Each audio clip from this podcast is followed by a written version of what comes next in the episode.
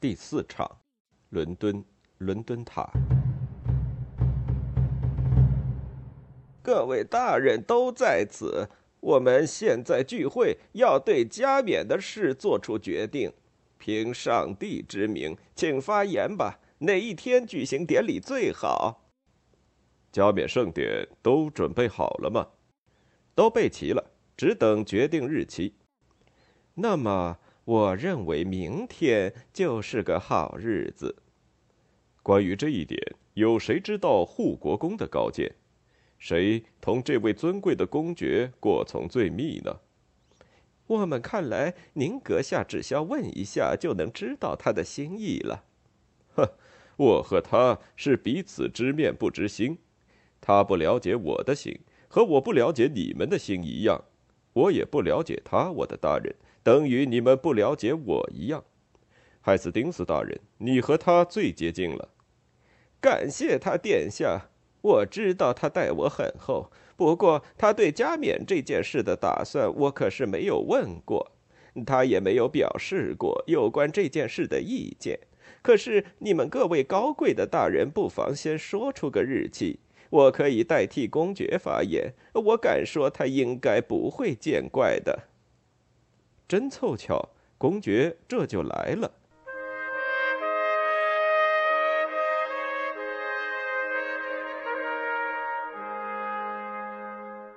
我的高贵的大人们、亲朋们，各位早安！我起身太迟了，不过会议上原可决定的国家大事，我相信并没有因为我的迟到而给耽误吧。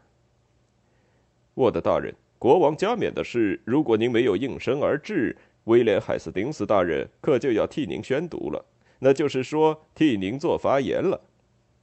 还有谁比海斯丁斯大人更加大胆的？呃，这位大人知我很深，爱我也很厚。哦，我的伊利大人，我上次在赫尔堡看见您的花园里有很好的草莓，我请求您叫人去摘一些来给我。好，我就去拿来，我的大人，我十分愿意效劳。伯金汉老弟，呃，跟你讲一句话。凯兹比探知了海斯丁斯对我们这件事的心意，他这个急性子还非常激动，宁可脑袋瓜落地，绝不肯让他所尊崇的那位主君之子丧失王位。嗯，你离席出去，我和你一同走。我们还没有定下这欢庆的日期呢。我看明天未免过早，如果能稍稍推后一点，我更好准备的妥当些。哎，呃，格罗斯特公爵大人哪儿去了？我已经叫人把草莓拿来了。今天早上他殿下很高兴，也很和气，看他那样风趣的打着招呼，该是心里有什么得意的事了。我想，世上再没有人会像他那样喜怒都藏不住的了。只需要看他的脸色，你就知道他心中想了些什么。那你今天从他的脸色上又看出了什么呢？哦，他同我们在座的人都是十分融洽的，否则他早就要行之于色了。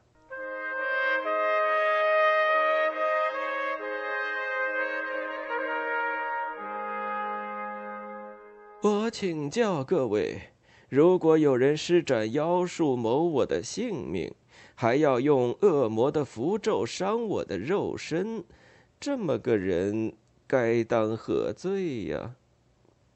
以我对殿下的深情厚谊，我的大人，我敢当着各位贵爵的面前判这奸人有罪，不论他是谁。我说，大人，这种人死有余辜。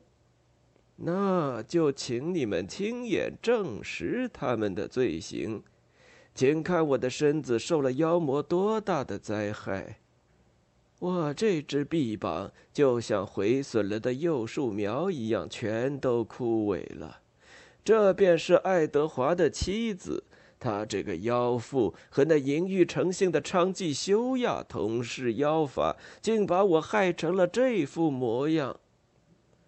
假如他俩做下了这样的事，尊贵的大人，假如你要为这该死的娼妇搪塞，你还来对我说什么？假如，假如，叛徒，砍下他的头来！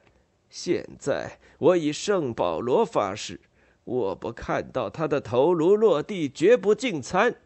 洛弗尔和拉克利夫负责去照办。其余的人站起来，跟我走。伤心呀，英国的前途！伤心呀，我个人何足道哉？是我太愚蠢了，我早就该预料到的。斯丹莱梦见野猪劫走他的头盔，是我轻慢行事，不屑逃生。今天我这匹披荆的骏马三次颠厥，他望见伦敦塔就起惊，似乎他也不想把我载到土场去。啊，此刻我需要那个和我交谈的牧师。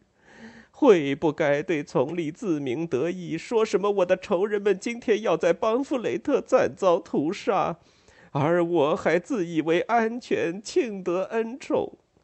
玛格莱特，玛格莱特，现在你那番沉重的诅咒已落到我可怜的海斯丁斯的头上了。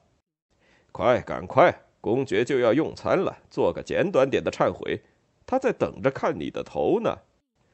我们渴求凡人给予片刻的宽限，却没有同样迫切的要求神树。谁若信任人间的假仁假义，架起空中楼阁，谁就像醉酒的水手高攀船尾，只消一点头，他就会翻身落海，沉入万劫不复的深渊。快，快点儿！叫唤有什么用呢？哦，血腥的理查，悲惨的英格兰！我向你预告，一个最恐怖的时代就要到来。好，带我去断头台吧，把我的头拿去给他。此刻对我嬉笑的人，在瞬息间自己也休想活得成。